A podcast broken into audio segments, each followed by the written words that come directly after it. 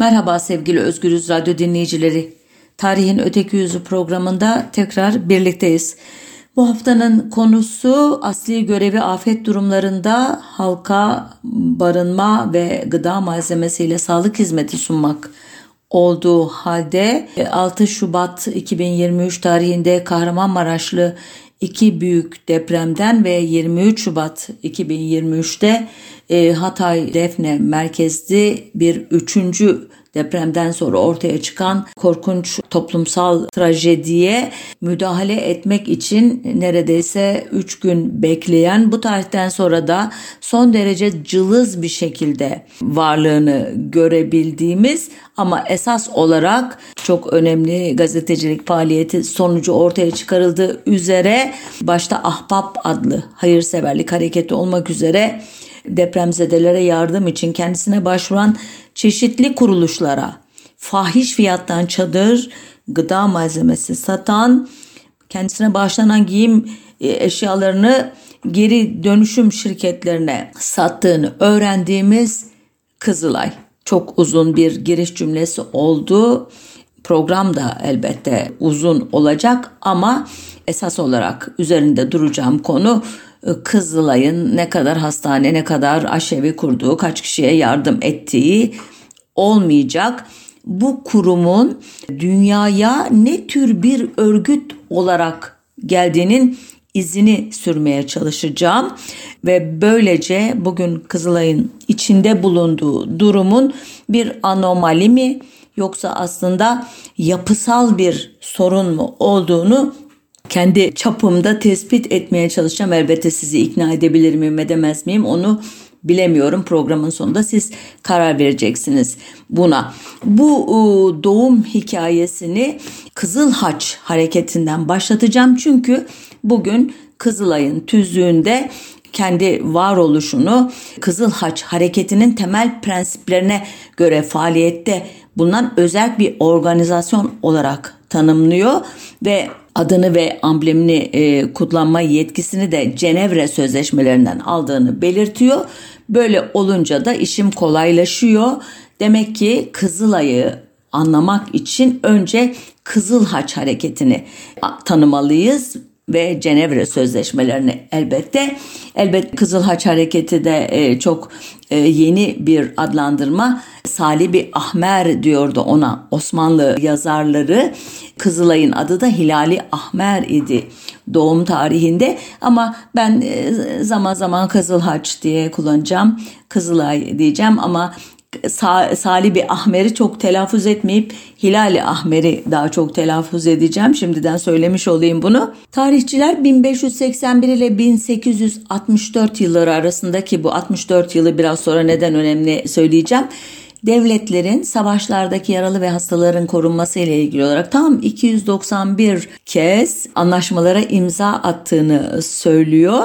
Ancak savaşlardaki yaralı ve hasta askerlerin insan hak ve onuruna uygun bir şekilde korunmasına yönelik ilk ciddi düzenlemeler 1789 Fransız ihtilali ile birlikte şekillenmiş ve esas olarak da 1792 yılında konvansiyon Fransa'nın savaşlarda aldığı esirleri Fransız milletinin tabi olduğu medeni haklara sahip olarak niteleyeceğini taahhüt etmiş dünyaya.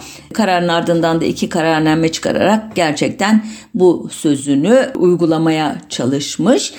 Ancak bugün Kızılay'ın da parçası olduğu Kızıl Haç hareketi epeyce sonra ortaya çıkmış ne zaman? İtalyan Ulusal Birliği'nin kurulması sürecinde yaşanan 24 e, Haziran 1859 tarihli Solferino Savaşı sırasında bu savaş Fransa ve Sardunya Piemonte Krallığı'nın orduları arasında kurulan bir ittifakla Avusturya Macaristan'a karşı yapılan bir savaş. Toplam 300 bin asker katılmış. Tahminlere göre iki tarafın kaybı 6 bin ölü 30 binden de fazla yaralı imiş. Konumuzla ilgili boyutu ise şu çok seyahat eden önemli bir İsviçreli banker Jean Henry Dunant savaş tarihinde İtalya'nın kuzeyindeki kasabalardan biri olan Castiglione'de inmiş ve bu savaşı Castiglione tepelerinden birebir takip etmek şansına mı diyelim şanssızlığına mı sahip olmuş olayların gelişiminden siz karar vereceksiniz hangisi olduğuna.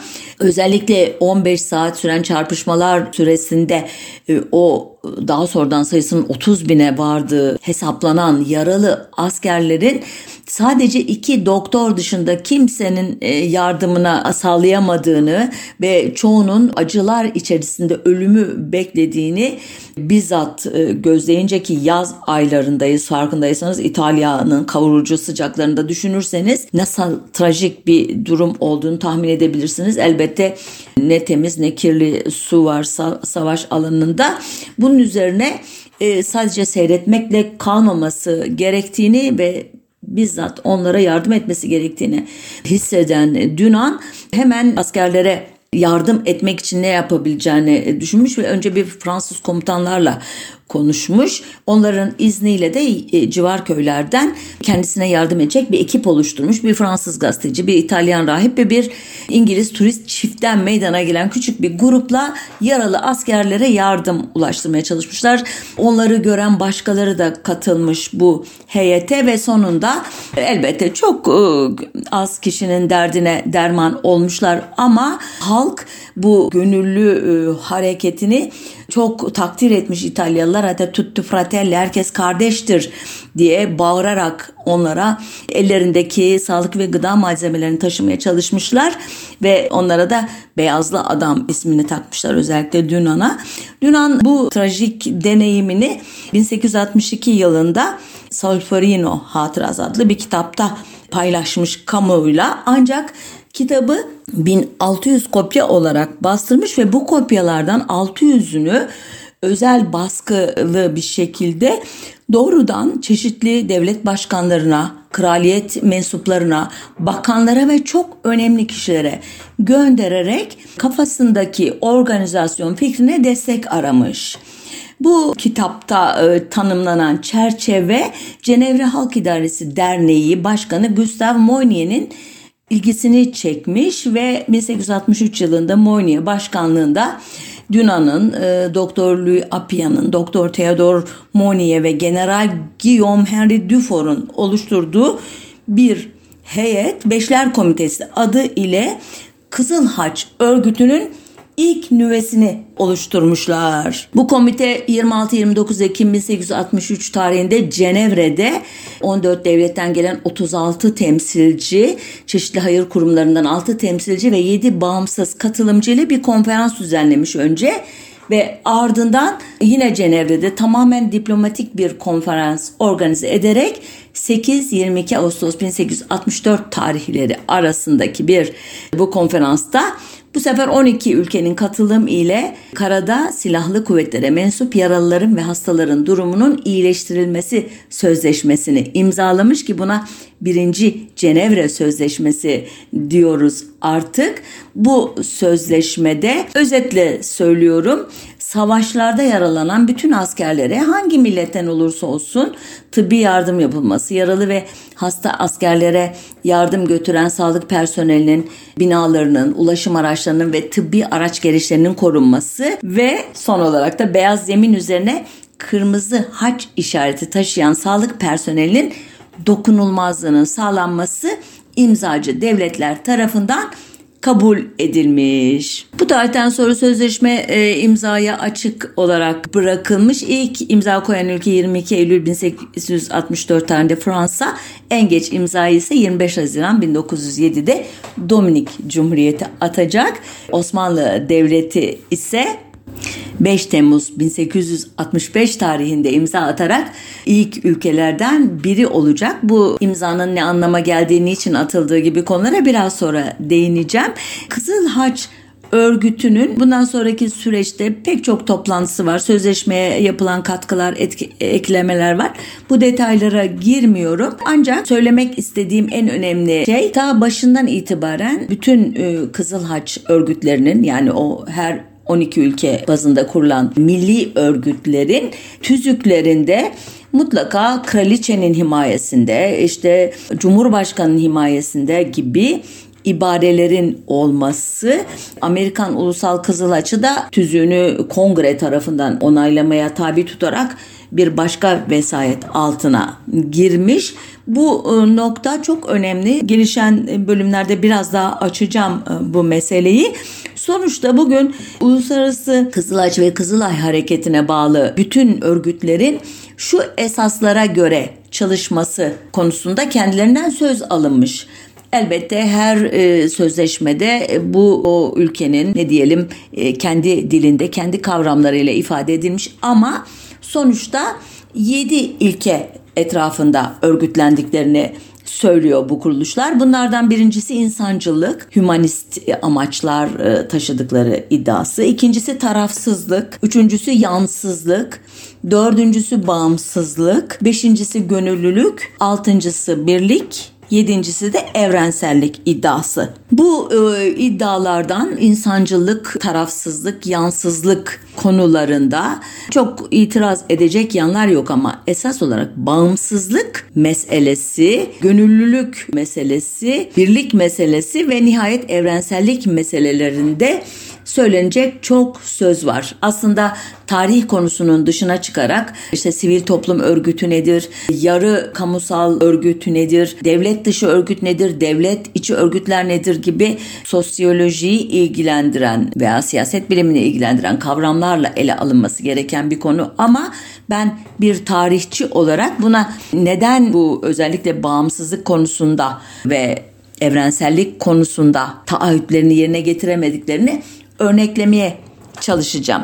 Zaten birini söyledim. Bütün Kızılhaç örgütlerinin kraliçenin, başbakanın, cumhurbaşkanının ya da kongrenin vesayetinde olması onların bağımsız davranmasını baştan engelleyen bir özellik. Ama evrensellik iddiasına nere, ne halel veriyor derseniz bunu doğrudan tüzüklerinde bulamayız, eylemlerinde bulabiliriz ki bu da özellikle savaş dönemlerinde askere yardım adı altında teferberlik faaliyetlerine katkı yapmış olmalarıdır bu örgütlerin.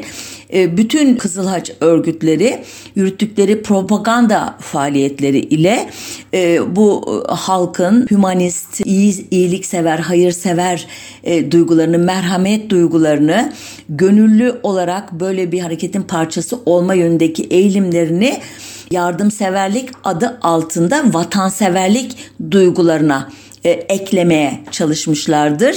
Devletlerin, e, siyasilerin, egemenlerin özellikle savaş gibi e, halkların özünde son derece aleyhine olan eylemlerini meşrulaştırmakta. Meşrulaştırmak bir yana halkın bu politikalara destek vermesi, bu politikalar uğruna ölüme gitmesi, bu politikaları finanse etmesi için gerekli olan duygusal hareketliliği, hassasiyeti yaratmakta birinci derece rol oynamışlardır. Bunu yapmak için de ki yani merhamet, acıma vatan sevgisi gibi duyguları harekete geçirmek için de sayısız araç kullanmışlar. Afişler, armalar, rozetler, kartpostallar, posta pulları, gazete haberleri, madalyalar, sergiler, e, aklınıza hayalinize gelecek her türlü araçla kumbaralar mesela bizim Hilali Ahmer örneği geldiğinde pek çok kişinin anımsadığı onun devamı olarak e, ortaya çıkan Kızılay kumbaraları falan vardı metal çocukluğumuzda Kızılay pulları gibi yeri geldiğinde anlatacağım pek çok araçla bu hizmeti sunmuşlardır siyasi iktidarlara. Dedim ya Hilali Ahmer adıyla kurulan bugün Kızılay diye bildiğimiz kuruluş bu Cenevre Sözleşmesi'ne ilk imza atan ülkelerden biri idi. Aslında ilginç bir şekilde 1863 ve 1864'teki toplantılarına davet edilmiş Osmanlı Devleti. Bilmiyorum hiç söylemiş miydim ama 1853-1856 Kırım Savaşı'ndan sonra Paris Anlaşması ile birlikte Osmanlı Devleti Avrupa konserine davet edilen ülkelerden biri idi ki o tarihe kadar dışlanan ülke sürekli Avrupa devletleri tarafından Avrupa'nın çeşitli kurumlarına entegre edilmeye çalışılıyordu. Tabii çoğu samimi olmayan siyasi, stratejik, jeopolitik nedenlerle olan bu davetlerden İkisi de bu Kızıl Haç toplantılarına davet konusunda olmuştu ama Osmanlı Devleti gitmemişti o toplantılar ama sözleşmeyi 5 Temmuz 1865'te imzaladıktan sonra biraz daha sıcak bakmaya başladı anlaşılan. Nitekim 1867 yılında Paris'te düzenlenen ilk Uluslararası Kızılaç Kongresi'ne Doktor Abdullah Bey'i gönderdi Osmanlı Devleti.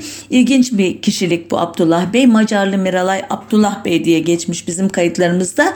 Karl Edward Hammerschmidt adıyla 1800 yılında Viyana'da doğmuş. Avusturyalı bir bilim insanı, doktor Osmanlı İmparatorluğu'na gelişi 6 Ekim 1848 tarihli Viyana ayaklanmasında ayaklanması bastırıldıktan sonra 31 Ekim tarihinde bastırılıyor ayaklanma. Polonyalı Joseph Ben ve arkadaşlarıyla birlikte Macar ordusuna katılıp Transilvanya savunmasında savaşmış. Macarların e, nihai yenilgi uğramasından sonra da hayatını kurtarabilmek için arkadaşlarıyla Osmanlı İmparatorluğu'na sığınmış çok yetenekli, donanımlı bir insan olduğu için önce mektebi tıbbiyeyi şahaneye atanmış. Fakat Avusturya sefaretinden gelen yoğun baskılar üzerine Şam'daki bir askeri hastaneye Miralay rütbesiyle tayin edilmiş. Bu dönemde Müslümanlığı kabul ederek Abdullah adını almış. Bu kişi Osmanlı ülkesinde jeoloji, paleontoloji ve zoolojiye de katkıda bulunmuş. Çok önemli bir şahsiyet. 1855'te Kırım Savaşı'nın bitmesine doğru İstanbul'a çağrılmış. Ardından Gül, Gülhane sonra da Haydarpaşa Hastanelerinde çalışmış bir şahsiyet bu. Doktor Abdullah Bey sözleşmeyi en iyi anlayacak ve Osmanlı ülkesinde uygulayacak bir şahsiyet. Fakat ülke Türkiye'deki özellikle askeri e, kurumlar böyle içinde sivillerin falan da olduğu bir gönüllü hareketinin faydasını bırakın e, zararı olacağına inandıkları için çok sıcak bakmamışlar. Ancak Abdullah Bey epey uğraşmış ülkede böyle bir e, hastalara, sakatlara özellikle tabii ki savaş meydanını düşünerek bu kişilere yardım etmeyi istiyor. Bunlara yönelik bir oluşum için Serdar Ekrem, Ömer Paşa ve Kırımlı Doktor Aziz Bey'in çabalarıyla Tıbbiye Nazırı Markov Paşa'yı ikna etmiş ve onun başkanlığında Mecruhin ve Mardai Askeriye'ye imdat ve muavenet cemiyetini kurmuş. Adlarından anlaşılıyor. Yaralı ve hasta askerlere yardım cemiyeti e, kısaca. Cemiyet 11 Haziran 1868'de önce 22 ardından 25 kurucu üyeyle örgütleniyor. Padişah e, Abdülaziz'in de desteğini alıyor. Zamanla yeni katılımlar oluyor. 43 hekim 66 kişi üye oluyor. Listesine baktım hepsi asker nerede ise ki aralarında Müslüman askerler var, gayrimüslim askerler var. Abdullah Bey gibi ihtida etmiş olanlar var. Çok ilginç bir şekilde tamamen bir askeri örgüt olarak ortaya çıkmış cemiyet ve e, Kızıl Haç'ın Berlin'deki kongresine de katılarak ilk kez Avrupalı ülkelere de takdim edilmiş. Böyle kuruluş e, beyannamesinin başında Haşmet Bağ, Serdar Ekrem, Ordular Kumandanı ve İmparatorluk Hassa Ordusu Başkumandanı Ömer Paşa'nın himayesinde ve Osmanlı orduları askeri sağlık servisleri genel müfettişi General Marco Paşa'nın geçici başkanlığında diye başlayan listeyi e, vaktim olsaydı da size okusaydım ama bu e, giriş cümlesinden de gördüğünüz üzere çok güçlü bir hanedan e, himayesi var, ordu himayesi var, generaller vesaireler, askerlerden oluşan kadroyla da asker ağırlığı var. Ancak ilginç bir şekilde bu kadar güçlü bir devlet erkanı olmasına rağmen arkasında bu da yaşanmıyor. Çünkü genel kurmay diyelim artık sivillerin de arasında bulunmasından dolayı bu oluşumun ordunun naturasını, fıtratına e, uymadığını düşünüyor. Ayrıca bu çok açık bir şekilde belgelere geçmemiş ama Kızıl Haç hareketinin e, neydi Osmanlıca adı hatırlayalım. Salibi Ahmer hareketinin amblemi olan beyaz üzerine haç işaretinin bu cemiyet vesilesiyle Osmanlı ülkesine sızmasından hiç hiç hiç hoşnut değil. Daha önce söylemeyi unuttum. Bu haç işareti bu tarihten başlayarak aslında uzun süre tartışmalara neden olmuş ama başlangıçta bu işareti seçenler İsviçre bayrağının tam tersi olarak tarif etmişler. Cenevre'yi de ta Roma döneminden beri Avrupa'nın doğal başkenti olarak tanımladıkları için İsviçre bayrağının bir şekilde ters yüz edilmiş şeklinin aslında sivil bir sembol olduğunu iddia etmişler ama bariz bir şekilde haç işareti Hristiyanlığı çağrıştırıyor özellikle Müslüman ülkelerde.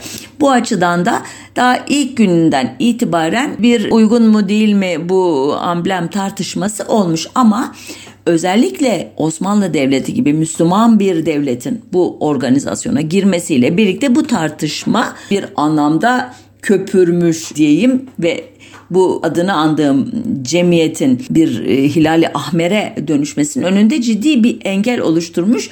Bir başka engel daha çok ilginç bir şekilde ya da hiç ilginç değil neden öyle dedim bilmiyorum. Bu Kızıl Haç örgütlerinde kadın erkek e, bir arada e, kol kola el ele çalışırken Osmanlı ülkesinde henüz kadınların o tarihte peçeden, çarşaftan, cumbanın arkasından çıkamadığını hatırlayınca gayet normal.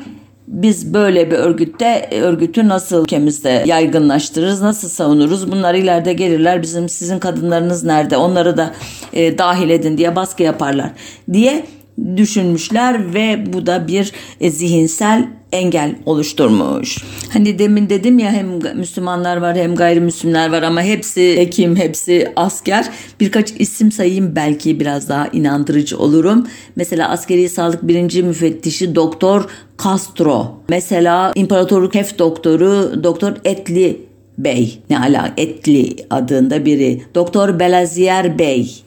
Miltiade Bey. Efendi diye geçiyor aslında da bu kitapta e, kitaplarda belgelerde Bey diye çevirmişler çoğunu. Pascal Bey, Konstantin Limonides Bey efendime söyleyeyim. Doktor Maraş, o kadar çok var ki gayrimüslim bu aslında imparatorluk örgütlenmesi için de son derece doğal bir şey. Ama Osmanlı Devleti'ni çok iyi tanımayan bugünün milliyetçileri gerçekten bu isimleri duyunca böyle bir kaşları kalkıyor tüyleri diken diken oluyor. Ne oluyor bu gavurlar içimize? O zamandan mı sızmış bizim falan diyor. Halbuki Osmanlı Devleti çok etnili, çok dinli, çok dilli bir e, siyasi oluşum idi. E, milliyetçilik, tek dinlilik, tek dillilik, tek etnililik ulus devletle birlikte bir virüs gibi aslında girdi bu e, topraklara pek çok ülkeye olduğu gibi. Devam ediyorum konumuza. Hem hükümetin bu e, özellikle askerlerin bu itirazları hem de 1874'te Doktor Abdullah Bey'in ölümüyle cemiyet sönümleniyor. Ancak bir yıl sonra 1875'te Sırplar ve Karadağlar Osmanlı'ya karşı bağımsızlık iddiasıyla ayaklanınca yaşanan çatışmalarda Karadağlılar ve Sırplar Cenevre Sözleşmesi'ne taraf olarak Kızılaç e, Komitesi'nin yardımlarını temin ediyorlar. Bunu izliyor Osmanlı Devleti. Vay be hani biz de aslında üyeyiz ama biz bu teşkilatları kurmadığımız için savaş meydanında askerlerimize yardım edemiyoruz. E, ama onlar bu açıdan avantajlıları e, bizzat gözlüyor. Bu tecrübenin üstüne 93 Harbi diye anılan 1877-78 Osmanlı-Rus Savaşı başlıyor. Bu savaşta da Osmanlı Devleti savaş alanında çok ciddi sorunlar yaşıyor. Yüzlerce, binlerce ölü, yaralı. İşte bu sırada e, bu Kızılaç örgütünün kurucularından Gustav Moynier Mektebi Tıbbiye öğretim üyelerinden Doktor Peştemalciyan'a bir mektup yazarak Osmanlı Devleti'nin de Cenevre Sözleşmesi'nin taraflarından biri olduğunu hatırlatıyor ve diyor ki siz bu teşkilatları kurmadınız kendi bünyenizde ama biz size gerekiyorsa yardım edebiliriz diyor. Bu Osmanlı Devleti'nde bir e, canlanma yaratıyor konuya ilişkin ve bu Peştemalciyan, Doktor Peştemalciyan Sadrazam Mütercim Mehmet Rüştü Paşa'ya başvuruyor. Paşa da ya evet bizim de bu tarzda bir e, örgüte ihtiyacımız var diyerek yine Marco Paşa başkanlığında Mektebi Tıbbiye adına Doktor Serviçen Efendi ve Doktor Aziz Bey, Tıbbiye Mülkiye Meclisi adına Doktor Castro ve Doktor Vocino, İdare-i Sıhhiye Askeriye adına İstapan Paşa ve Refet Bey, Sıhhiye İdaresi adına Doktor Roberto Lotti Efendi ve Şakir Bey, Cemiyeti Etibba adına Doktor Nuriçyan, Doktor Mortman ve Doktor Peştemelciyan ile Doktor Polyak ve e, Bahriye Nezareti adına e, Suyan Bey ve Hüsnü Bey, zabıta adına Ömer Bey'in katıldığı bir toplantıda Cenevre Sözleşmesi'ni inceliyor Sonunda tüzüğü, yardım toplama şekilleri, cemiyetin e, idari yapısına ilişkin bazı kararlar alıyor en büyük tartışma haç işaretinin kullanılıp kullanılmaması konusunda oluyor. Elbette kullanmayacaklar ama bunun yerine de bir şey önermeleri lazım. Sonunda bugünkü Kızılay adının da temelini oluşturan ay işareti, hilal işareti üzerinde anlaşıyorlar ve e, bunu Kızıl Haç komitesine bildiriyorlar. Komiteden e, bir e, cevap gelmeden de 14 Nisan 1877 tarihinde Osmanlı Hilali Ahmer Cemiyeti'ni yani Osmanlı Kızıl Ay Cemiyeti'ni resmen kuruyorlar. İlk e, başkanı Meclisi Umumi Sıhhiye 2. Reisi Hacı Arif Bey, başkan yardımcısı Doktor Sarel ve Nuryan Efendi, veznedar Osmanlı Bankası Umum Müdürü e, Foster, Umumi Katip Harciye Nezareti Umuru Sıhhiye Müdürü Feridun Bey, Sonra komite üyeleri geliyor. Barrington Kenetti, Doktor Bertoletti, Della Suda Faik Paşa, Von Haas, Leral, işte Amerikalı General Mott, Doktor Maron Mundi, Mabeyn katiplerinden Nuri Bey, Doktor Peştemelciyan Efendi, Ayan'dan Serviçen Efendi, Doktor Servas Topoli gibi isimler yine son derece çeşitli etnik kimlikleri, dinsel kimlikleri ima ediyor.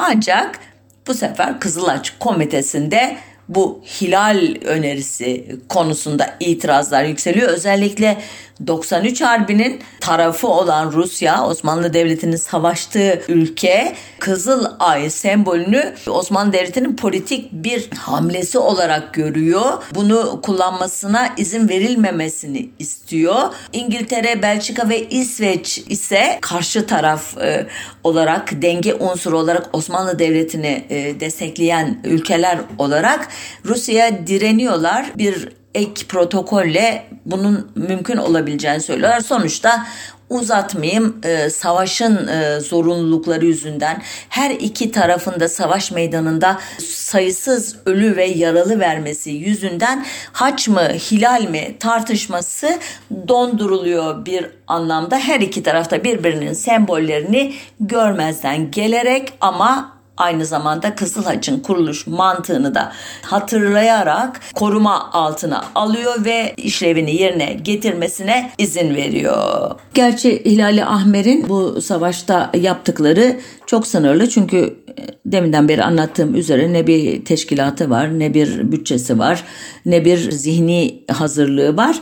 En fazla 50'ye yakın doktoru gönderdiği tahmin ediliyor. Cephe gerisinde bazı gizli hastaneler, ilk yardım istasyonları kurmuş. Bunların finansmanı için de Hindistan ve Afrika'daki Müslümanlardan gelen bağışlar e, da var ama yine çeşitli Kızıl Haç örgütlerinden gelen yardımlar esas olarak bütçeyi oluşturmuş.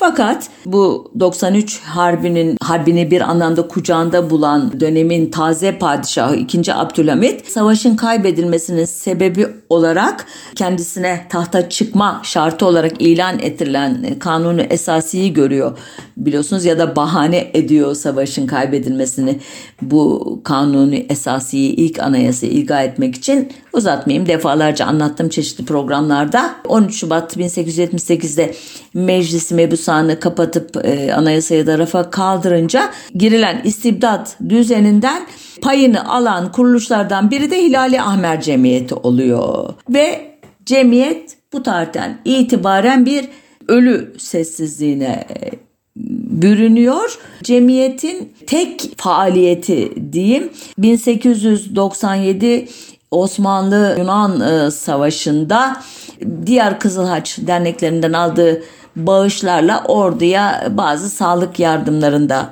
bulunması 1905'teki Rus-Japon savaşına da sembolik olarak diğer e, Kızıl Haç dernekleri ile birlikte yardım göndermek istiyor. Bunun için de Babali'nin izni gerekiyor. E, ikinci Abdülhamit bu izin isteği üzerine cemiyetin hala yasal olarak var olduğunu fark ediyor ve Osmanlı Bankası'ndaki parasına el koyarak cemiyeti resmen ve fiilen dağıtıyor. Yine de 1907 yılında Londra'daki 8. Uluslararası Kızılaç Konferansı'na Hilali Ahmer adına bir heyet gönderiliyor. E, bunun nedeninin de konferansta haç üzerine ay sembolünün kullanılmasının mümkün olup olmadığını konuşmayı gündemine almış olması yani haça karşı hilali savunmak için bir fırsat olarak görüldüğü için aslında ülkede faaliyet göstermesine bizzat padişah tarafından yasak konmuş bir örgüt uluslararası alanda sanki arkasında bir güç varmışçasına hilal mücadelesi veriyor. Londra'dan sonra Lahey'de bir konferans toplanıyor. Orada da dile getiriyor ve nihayet Washington'daki 9. Uluslararası Kızıl Haç Konferansı'nda ay e, sembolünün hilalin kullanılması ve tarafsızlığının e, onaylanması mümkün oluyor. Gelelim Abdülhamit döneminin sonrasına. İkinci meşrutiyet diyoruz biliyorsunuz o döneme 23 Temmuz 1908'den başlayarak ta Birinci Dünya Savaşı'nın sonuna kadar giden dönem. Bu dönemde e, pek çok örgütlenme e, de olduğu gibi e, Hilali Ahmer'de de bir canlanma oluyor. İhya en tesis dönemi diye anlıyor bu dönem. Ee, yine devletin önde gelen kişileri ama bu sefer ittihatçı e, askerler veya ittihatçı asker hekimlerin liderliğinde e, Tophane'de e, üç katlı bir cemiyet binasında faaliyete başlıyor. Hilali Ahmer daha sonra Sultan Mahmut Türbesi civarında yeniden inşa olunan dört katlı kagir bir bina kiralanarak genel merkez buraya taşınıyor. Yani biraz daha kurumsal bir e, görünüm kazanıyor. E, daha sonra devlet şurası tarafından onaylanan tüzüğüyle dönemin padişahı 5. Mehmet Reşat'ın himayesinde olduğu e, e, ilan ediliyor ve böylece e, bu programın başından beri ima ettiğim durum bu yeni dönemde de e, tesis edilmiş oluyor. Nedir bu? E, Hilali Ahmer herhangi bir sivil toplumu, toplum örgütü değildir. Halkın, gönüllülerin, hayırseverlerin bir araya gelerek oluşturduğu bir e, cemiyet değildir. Nedir? Bizzat devletin en tepesinin himayesinde, bizzat devletin en tepesindeki insanların yönetiminde bir e, kuruluştur ve bu kuruluş e, bütün meşruiyetini aslında devletle kurduğu bu ilişkiden almaktadır. Başta da söylediğim gibi e, bu Kızılaç ve Kızıl Ay ya da Salibi Ahmer ya da Hilali Ahmer türü örgütlerin e, devletle kurdukları bu ilişkinin esas ürününün devletlerin siyasalarına özellikle savaş politikalarına ve nihayetinde bugünün terimleriyle söylersek toplumun topyekün bir savaşa hazırlanması e, e, anlamına gelen bu milleti müsellaha kavramı ya da modern terimle militarist e, e, yapısal militarizm diye niteleyeceğimiz duruma e, yönelik rıza üretmek, e, toplumun e, tüm kesimlerini e, hayırseverlik, merhamet, e, vatanperverlik e, duyguları etrafında devlete eklemlemek olduğunu söylemiştim. Bu durum e, bu ikinci meşrutiyet döneminde özellikle iddiaçıların iktidara giderek ağırlığını koymasıyla birlikte çok netleşecek ve e, Hilali Ahmer İttihat Terakki'nin savaş politikalarının e, bir e, yedekçisi olacak.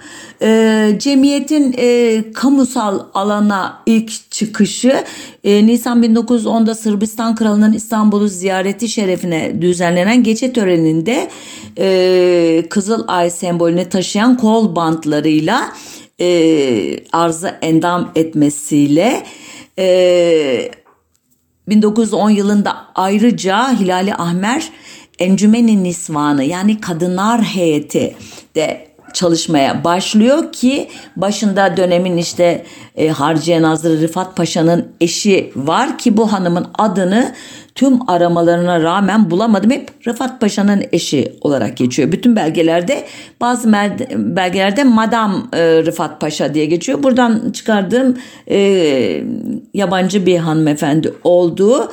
E, bu hanımın başkanlığında dönemin e, işte ünlü paşalarının, e, komutanlarının, hanedan ailesinin erkeklerinin eşleri, kızları, e, kardeşleri bu kadınlar heyetine üye edilmiş ve bu cemiyet kadın sıcaklığını da e, katarak hani Kızıl Haç'ta e, kadın erkek bir arada çalışıyor biz bunu yapamayız diyenler orada neye itiraz ediyorlardı? Bu kişiler hemşire olarak, hasta bakıcı olarak, doktor olarak e, az sayıda da olsa hem savaş alanında hem hastanelerde erkeklerle omuz omuza çalışıyorlardı. Osmanlı örneğinde ise kadınlar heyeti diye ayrı bir organizasyonda bu kadınlara savaş alanına veya hastanelere girme e, hakkı değil bir anlamda e, halkın e, merhamet duygularını e, canlandırmak ve halkı e, bağış yapmaya teşvik etmek için faaliyetler düzenleme görev verilmiş. Nitekim bu heyet rozetler, çiçekler, piyango biletleri, sergiler, balolar, sanat evleri yoluyla milliyetçi içerikli propaganda faaliyetleriyle e, vatan e, için e, ve vatan evlatları adına yapılan hayırseverlik e, fikrinin toplumun tüm tabakalarına, katmanlarına yayılması için çaba göstermişler. E, elbette bazı e, toplumsal trajediler de bu cemiyetin e, ne diyelim e, kamusal alanda saygınlığının artmasına yardımcı olmuş maalesef kötü olaylardan elbette e, sonra bu tür örgütler e, ne kadar önemli olduğu hissedilen örgütler oluyor. Bu olay 23 Temmuz 1911'de meşrutiyetin ilanının 3. yıl dönümünü kutlamaya hazırlanan İstanbul halkının mesire yerlerini işte e, piknik alanlarını, nehir boylarını e, doldurduğu yani evlerini bir anlamda terk ettiği bir günde çıkan Aksaray yangını korkunç bir yangın hızlıca yayılacak ve sonuçta 2400 ev, 3000 dükkan ve sayısız fırın, cami, mescit, medrese, hamam e, binası, mektep e, binası kül olacak sevindirici olan sadece 6 kişinin ölmesi ama bir anda sırtlarındaki elbiselerinden başka bir şey kalmayan binlerce hatta on binlerce insan ortalıkta kalıyor. İşte bu e, olaya e, Hilali Ahmer e, Cemiyeti müdahale ediyor. Harikzedeler, yangınzedeler için e, Cenevre merkezinin e, örgütlediği bir bağış kampanyası açıyor. Japonya, Amerika, Fransa, Portekiz, Macaristan, Romanya, Danimarka, Rusya ve Sırbistan Kızıl Haçları e, kendisine yardım gönderiyorlar ve bunları halka e, yansıtarak çok önemli bir prestij kazanıyor Osmanlı Hilali Ahmeri. Bu e, yangından iki ay sonra 29 Eylül 1911'de patlak veren Trablusgarp e, Savaşı ise ilk kez e, ana ne diyelim merkezi dışında bir faaliyet alanı açıyor Hilali Ahmer'e. Ee, yine e, bu e, hilal e, şeyi sembolü e, sorun oluyor çünkü karşı taraftaki e, ülke İtalya haç işareti ile savaş alanında Osmanlı e, yardımseverleri ya da işte hasta bakıcıları, doktorları ise hilal işaretli giysilerde e, bu bir süre e, tartışma yaratıyor. Fakat sonunda e, aynen 93 Harbi'nde olduğu gibi hayatın zorunlulukları yüzünden bu kavga kenara bırakılıyor. Ee, yine çok sınırlı bir e, rol oynuyor elbette savaş alanında ama e, döndükten sonra e, İstanbul'da 250'den fazla çocuğu sünnet ettirerek Hazreti Muhammed'in doğum günü vesilesiyle e, bir şey ne diyelim propaganda faaliyetini e, işaretini veriyor diyeyim. Çünkü bu tarihten sonra e, bu konudaki şeyler e, adımlar çok hızlanacak. E, ardından biliyorsunuz Balkan Savaşları geliyor 1912-13 e, Balkan hezimetleri e, diyorum ben çünkü sonuçları itibariyle gerçekten korkunç e, insani e, trajedilere neden olmuş. Toprak kayıplarını falan bırakıyorum. E, savaş meydanında ölen askerleri, yaralananları bir yana bırakırsak üstüne yüz binlerce kişi e, Balkan topraklarından kaybedilen bölgelerden e, İstanbul'a doğru oradan da Anadolu'ya doğru akacak. İşte e, zaten son derece yetersiz bir örgütlenmesi ve bütçesi olan Hilali Ahmer gerçekten çok zorlanacak bu süreçte. Yine e, ana merkeze başvuracak. Oradan e, yine yardımlar gelecek ama bu sefer ilk defa ciddi bir şekilde milli bir kaynak yaratma ihtiyacının e, karşılamak üzere kafa yorulmaya başlanacak. Bu e, kafa yormaların sonucunda e, 1912 yılında Hilali Ahmer Çiçeği adı verilen rozetler bastırılacak ve dağıtılacak halka. E, bu rozetler çiçek şeklinde olup kağıttan üretilmiş yapraklı yoncaya benziyor. Ortasında kırmızı bir hilal işareti var. Öğrenciler e, iğne yardımıyla vatandaşların yakasına rozeti takıyorlar ve boyunlarına astıkları kilitli kumbaraları uzatarak yardım topluyorlar. E, bu yardım e, meselesi aslında ayrıca incelenmeye muhtaç. İane denilen bir e, yardım şekli bu.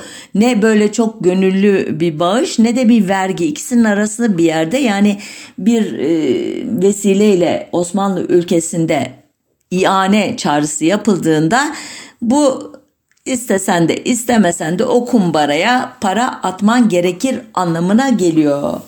Nitekim e, Osmanlı vatandaşları da ülkede hakikaten çok ciddi bir seferberlik havası var. Trablusgarp elden gitmiş.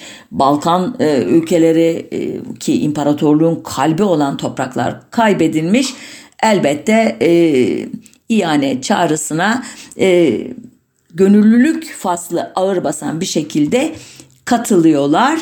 Ardından da biliyorsunuz e, dünya tarihindeki ilk topyekün savaş olan Cihan Harbi patlayacak. Bugün birinci diyoruz çünkü ikincisinin olacağını e, o zaman bilmiyorduk. E, Osmanlı e, Devleti e, bu savaşa biliyorsunuz İttihat Terakki'nin e, Merkez Komitesi'nin oldu bittisiyle girdiği için Avrupa ülkelerindeki gibi bir hazırlık yok idi. E, en hazırlıklı olundukları konunun e, sansür olduğu anlaşılıyor. Çünkü hemen basın ve sansür ofisi kuruyorlar.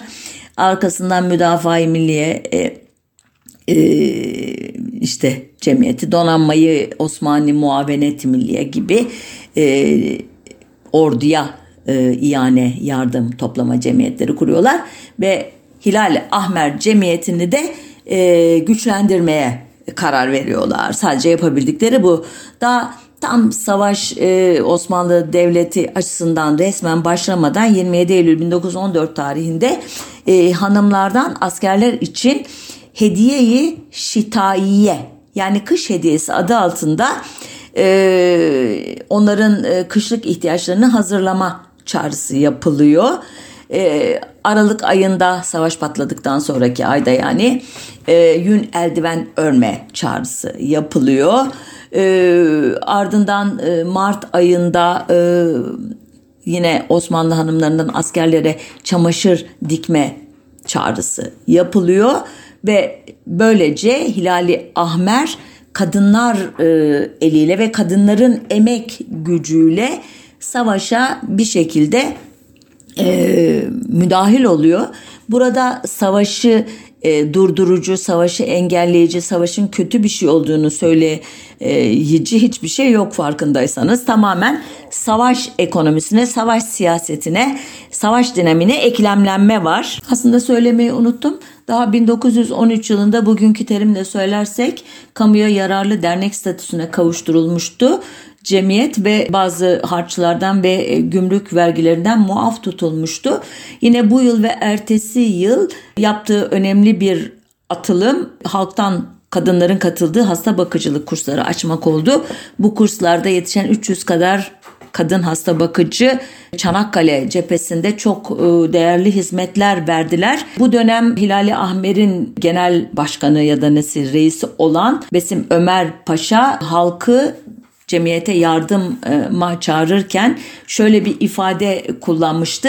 Eseri his ve şefkat olan bu meblalar adeta bir kan vergisidir. Bu kan vergisi damarlarımızda akan asil kanda mevcuttur. Retoriğinin etkisini tahmin edebilirsiniz. Bu sözlerle coşturulan halk başta İstanbul, olmak üzere Konya, Trabzon, İzmir, Sivas gibi vilayetlerde yine çok yoğun olmak üzere bağış kampanyaları düzenlediler. Aynı dönemde Hindistan, Rusya, Cezayir, Afrika, Mısır Müslümanları da yardım etti Hilali Ahmer'e. Elbette Almanya ve Avusturya Macaristan Kızılaşları ve şaşıracaksınız karşı cephedeki İngiltere, Amerika ve Fransa Kızıl Haçları da Hilali Ahmer'in destekçisi idi bu yıllarda. Cemiyet savaş döneminde en önemli gelirini Hilali Ahmer kartpostallarından kazandı. Çok kaliteli sulu boya çizimlerden oluşuyordu bu kartpostallar ve renkli baskıları Avusturya ve Almanya'da yapılmış olduğu için dönemin diğer kartpostallarından nitelikçe çok yüksekti. Bunların üstünde damga şeklinde e, Osmanlı Hilali Ahmer Cemiyeti yazısı ve bir üzerindeki kurdelede de cemiyetin savaş dönemi sloganı olan vatana muhabbet, yaralılara muavenet sözleri okunuyordu. E, cemiyetin bir diğer gelir kaynağı da 1910'dan beri basılmakta olan Şefkat pulları serisi idi. 1910, 11, 12 ve 16'da 4 seri halinde basılan bu pullar da görsel açıdan çok kaliteli idi. Ayrıca üzerinde kırmızı ay sembolü olan kurşun kalemler, sigara tablaları, ufak tefek hediyelik eşyalar da satışa sunulmuştu. E, sergiler, spor müsabakaları, film gösterileri, müzik dinletileri, sünnet düğünleri gibi etkinlikler de cemiyetin kamusal alanda tanınırlığını ve sevilirliğini arttırıyor idi. Ayrıca tabii gelir kaynağı idi bunlar. Son olarak cemiyet adına e, yapılan hayışlara verilmek üzere tunç, gümüş ve altın madalyalar bastırıldığını söyleyeyim. 1918'de yapılan tüzük değişikliğinde de padişahın himayesinde olduğu vurgulandığı gibi e, cemiyetin hükümetle münasebatı adı altında ek maddelerle Hilali Ahmer Cemiyeti devlete ve siyasi iktidarı sıkı sıkıya bağlanmıştı. Bu dönemde savaş dışı bir faaliyet alanı yine maalesef bir e, felakette oldu. 13 Haziran 1918 tarihli Sultan Selim yangınında 7500 binanın kül olmasıyla halk yine 1911'deki gibi perişan bir şekilde sokaklarda kalmıştı. Bu sırada Hilali Ahmer yaklaşık 20 bin kişiye yemek dağıtmıştı. Bu tarihten sonra biliyorsunuz e, Mondros mütarekesi ardından işgal dönemi ve onu takip eden milli mücadele döneminde cemiyetin yürüttüğü faaliyetler elbette merak edilir, edilecektir. E, çok ilginç bir şekilde İstanbul merkezli bu örgüt Anadolu'ya yaklaşık 40 bin e, paketlik sevkiyat yapmıştı. Bu sevkiyatın elbette önemli miktarını içerik olarak askerin ihtiyaçları oluşturuyordu. Yün fanila, avcı yeleği, yün kolluk, e, eldiven, çorap, gibi eşyalar oluşturuyordu. Elbette sağlık malzemeleri vardı. Bazıları merak edebilir acaba mühimmat ve silah falan da var mıydı diye. Konuyu araştıranlar hayır yoktu. Çünkü itilaf devletleri sıkı sıkıya denetliyordu bu sevkiyatı diyorlar. İtilaf devletleri neden engel olmuyor derseniz Kızıl Haç'ın sözleşmesi yüzünden böyle bir şey engel olamazlardı. Tamamen insani bir eylem kabul ediliyordu bu sevkiyat tarafsızlık, yansızlık ve evrensellik ilkeleri de elbette bu alanda zorluyordu o itiraf devletlerini. Lozan sonrası Cemiyet Türkiye Hilali Ahmer Cemiyeti adını aldı. 1935'te ee, Türkiye Kızılay Cemiyeti oldu. 1947'de Kızılay oldu sadece adı. 1953'te 6020 sayılı kanunla Cenevre Sözleşmesi ve Kızıl Haç Teşkilatı'nın ilkelerine bağlılık onaylandı meclis tarafından. O tarihten sonra elbette Türkiye doğrudan bir sıcak çatışmaya girmedi. 1950'deki ee, Kore Savaşı ve 1974'teki Kıbrıs müdahalesini saymaz isek esas olarak ülke içerisindeki afetlere yoğunlaştı. Bunlardaki başarı ve başarısızlığı değil bizim konumuz. Hatırlarsanız programın başında örgütün niteliği konusunda bir anlatı paylaşacağımı söylemiştim. 2009 yılında yapılan değişiklikle örgütün niteliği tamamen devlete bağlı bir teşkilat haline dönmesi oldu. Gerçi tüzüğü özel olarak düzenlenen yarı kamusal örgütler denilen Guango diye tabir edilen örgüt tipine girdiğini düşünüyor konunun uzmanları. Ama son deprem felaketinde gördüğümüz gibi doğrudan hükümetin bir uzantısı gibi çalışıyor Kızılay hatta 2015 yılında e, Cumhurbaşkanı Erdoğan'ın bir şirket gibi yönetmek lazım e, devleti ifadesinden sonra Kızılay'ın ilk olarak bu düstura uygun olarak örgütlenen e, kuruluş olduğunu son deprem felaketinde gördük. İnfiale kapıldık ama hani halkın bir deyişi vardır. Çocuk yedisinde neyse yetmişinde de odur dedikleri türden e, Hilali Ahmer Cemiyeti nasıl bir cemiyetti ki e, Kızılay ondan farklı tabiatta olsun. Onun tamamen uzantısı devamı olarak e, günümüze geldiğini düşünürsek.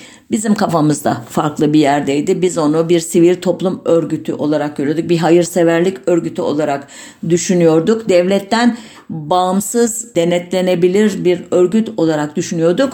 Birden fark ettik ki e, aynen Hilali Ahmer gibi devletin bir aparatı onun siyasalarına özellikle militarizmle ilgili siyasalarına halk desteği vermek, halkın rızasını sağlamak için kurulmuş bir teşkilatla karşı karşıyayız. Acı bir şekilde öğrendik ama en azından bu tarihten sonra Kızılay'a farklı bakarız diye düşünüyorum. O kumbarasıyla, o pullarıyla, o şefkat pulları yok kartpostallarındaki e, imgelerle değil artık gerçeğin e, soğuk bilgileriyle e, değerlendiririz. Evet burada noktalayayım zamanımız bitti haftaya bir başka konuda buluşmak üzere hoşçakalın.